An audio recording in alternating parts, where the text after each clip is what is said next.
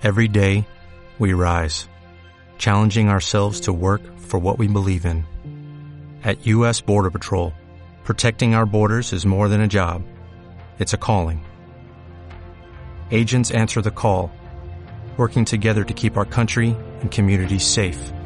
If you're ready for a new mission, join U.S. Border Patrol and go beyond. Learn more at cbp.gov/careers. Siéntate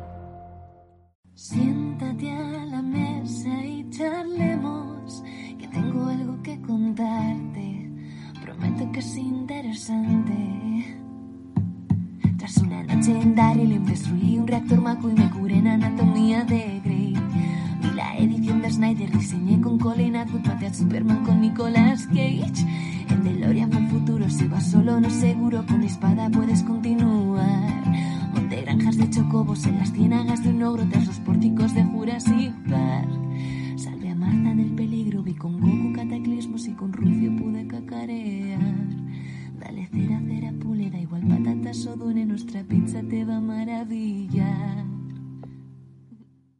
Hola, hola, no soy Mota y os doy la bienvenida a una nueva porción de Caballeros de la Pizza Redonda.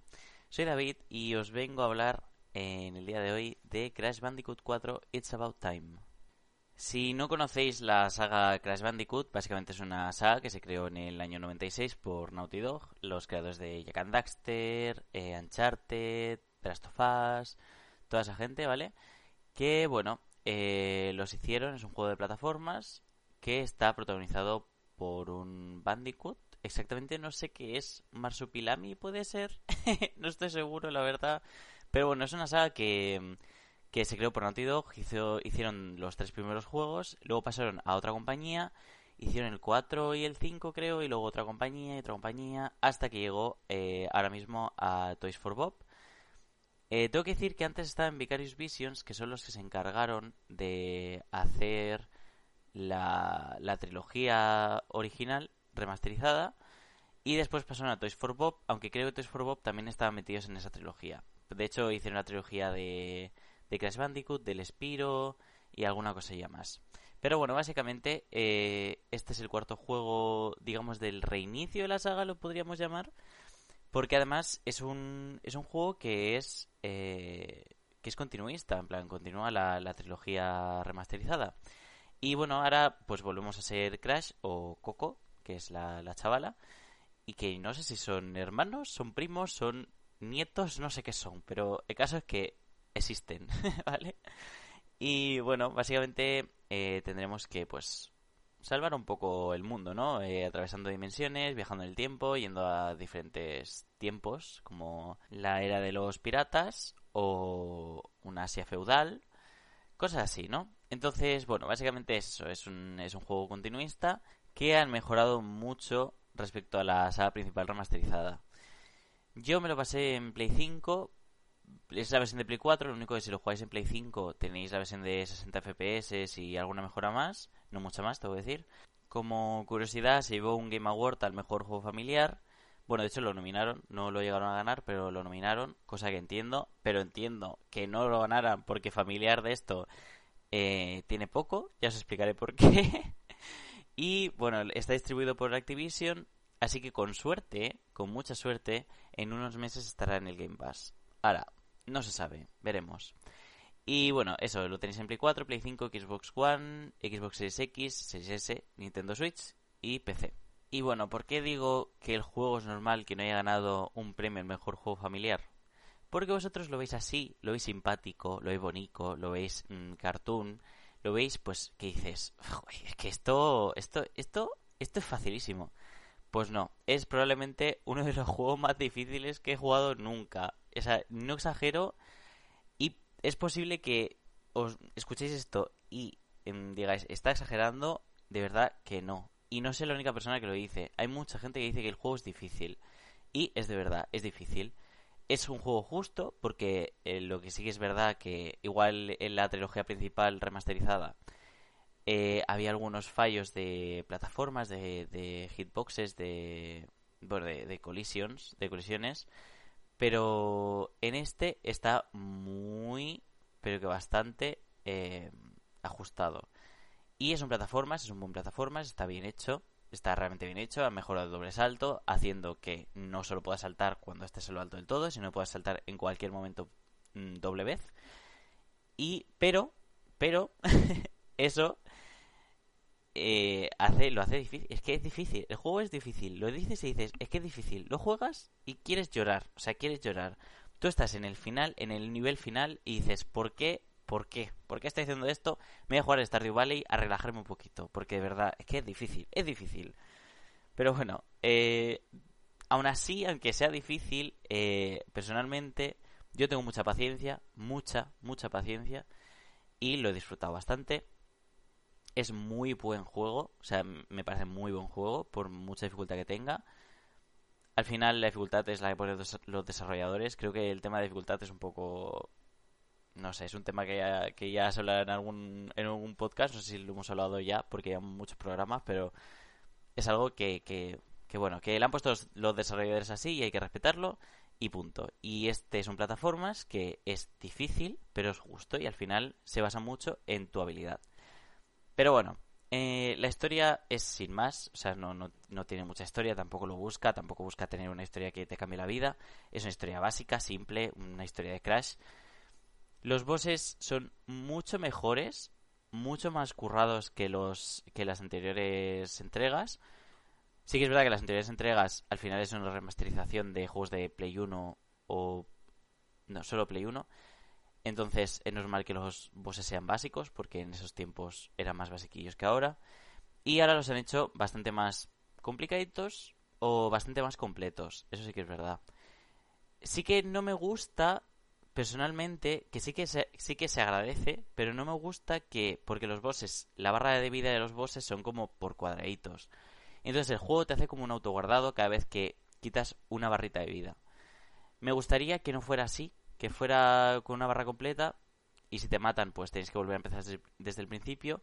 Pero a la vez se agradece porque hay bosses que sí que es verdad que son un poquitín largos y entonces mm, volver a empezar desde el principio es un poco un poco tostón, la verdad. Pero bueno. Luego la música sigue siendo fiel a lo que es Crash, o sea, sigue siendo esa esencia, no, no han cambiado mucho, no han variado mucho lo que es eh, el tipo de música, cosa que es normal. Y bueno, básicamente eso, es un juego complicadito. Luego, lo bueno que tiene es que han, han puesto nuevas cajas, tampoco muchas, han puesto creo que dos nuevos tipos de cajas.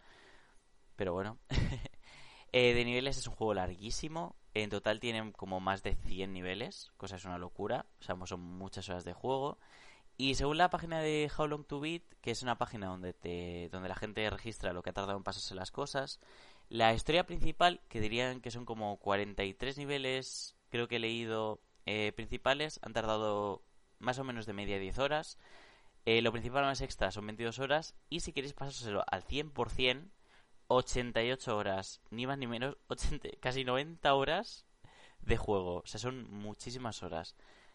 Eh, la verdad que es, es una, una burrada de, de, tiempo y de difícil pasarse eso porque es que yo me lo he planteado hacer pero bueno, igual me lo, me lo repienso dos veces, pero la verdad que me gustaría hacerlo. Luego también, aparte de cajas y alguna mecánica nueva, eh, han puesto personajes jugables nuevos. Además son personajes que existen eh, de otras entregas. O sea, podéis controlar personajes que han sido enemigos o han sido personajes que no se han podido controlar nunca. Y eso mola porque son poquitos niveles, pero son niveles que se juegan completamente distinto, porque son personajes que se mueven distinto, tienen armas o... Bueno, básicamente te cambia toda la jugabilidad. Cosa que se agradece porque a mí, o sea, si se jugara todo el juego con Crash solo Coco, eh, me parece bien, pero si, si añaden unas nuevas jugabilidades en X niveles, pues oye, es una experiencia al final que se, se enriquece más, ¿no? Y bueno, pues eso. Y yo creo que poca cosa más tengo que decir, la verdad. Es un juego que he disfrutado mucho que me he pasado en pocos días porque me vicio un montón. Un juego súper bonito visualmente, la verdad, muy, muy chulo. Y, y que aunque yo haya estado a punto de llorar sangre, me lo he pasado súper bien. Súper, súper bien. Es todo un reto, es el juego más difícil de la saga. Eh, de hecho, os tengo que anunciar que ya no existen los Souls-like, ahora son Crash-like. Y, no sé, es que la verdad lo recomiendo muchísimo. Por mucho que tenga dificultad, lo recomiendo un montón. No os vais a aburrir para nada. Igual os frustráis en algún momento. Si os frustráis, pues lo dejáis, nada, dos horitas y luego seguís. O un día o lo que sea. Y luego leáis a tope, porque la verdad que vale la pena. La verdad que vale mucho la pena. Eh, los niveles son muy distintos. Todo es muy distinto. Y mola mucho. La verdad que es una evolución de la saga que a mí me gusta mucho. Y espero que cuando hagan el Crash Bandicoot 5, no sé en, en qué momento lo harán, pero espero que pronto, la verdad, porque soy bastante fan de, de este tipo de juegos, sigan esa curva de dificultad. Que al principio dices, oye, no es difícil, pero está bien, en plan, tampoco es fácil, pero luego al final de todo dices, por favor, que es que me pico mucho con este nivel, quiero acabarlo, porque además es que no solo eso, sino que han puesto recuento de muertes. Recuento. O sea, al final, en el último nivel morí como, no sé, 60 veces o algo así. Porque ahora el juego te avisa cuántas veces han muerto. Ese es el, el, punto que dices, es que el juego es difícil. Ahí te lo demuestra, ¿no? Con, con decirte, pues has muerto X veces. Y, y nada, eso. Básicamente, bueno, por último decir que hay dos maneras de jugar. La manera en la que jugué yo es, bueno, un sistema por vidas, vas recoleccionando, recoleccionando vidas y si te quedas sin, pues empiezas el nivel desde cero. Y si no, está eh, un modo sin vidas, simplemente hay puntos de control y ya está. Y nada, poca cosa más. Eh, espero que os haya gustado la porción. Recordad que nos podéis encontrar en caballosdelapizarredonda.com, en nuestras redes sociales, Instagram, Twitter, eh, Facebook, no sé si tenemos Spotify, si Spotify también tenemos, iTunes, no sé, en todos lados, en todos lados es que vas a, a, no sé, a cualquier a TikTok y nos encontráis, no en TikTok no, en TikTok todavía no hay nada, pero bueno, igual igual hay algún día. Y nada, eso, que, que nos vemos otro día.